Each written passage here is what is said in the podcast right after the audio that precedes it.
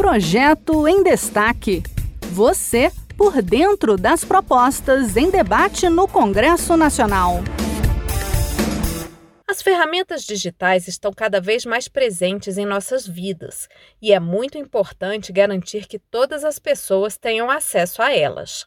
Um projeto em análise no Senado altera o Estatuto da Pessoa com Deficiência para garantir que todos os sites brasileiros tenham recursos mínimos de acessibilidade, como a descrição de imagens e navegação por teclado.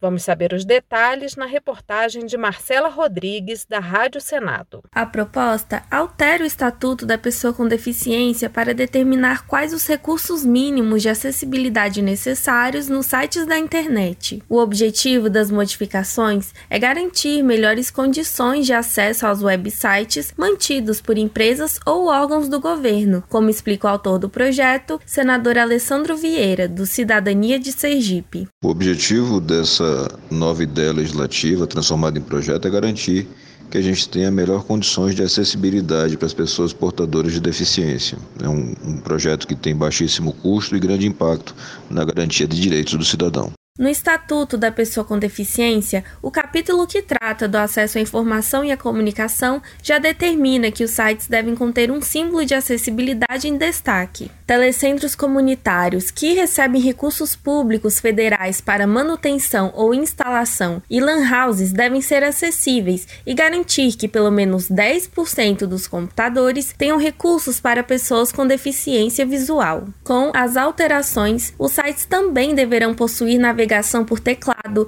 descrição das imagens, barra de acessibilidade e identificação do idioma principal da página. Também serão necessários, por exemplo, explicação de siglas, abreviaturas e palavras incomuns e avatar ou intérprete de Libras. A proposta aguarda análise no Senado. Este foi o projeto em destaque. A cada edição, a gente traz uma proposta em análise no Congresso Nacional.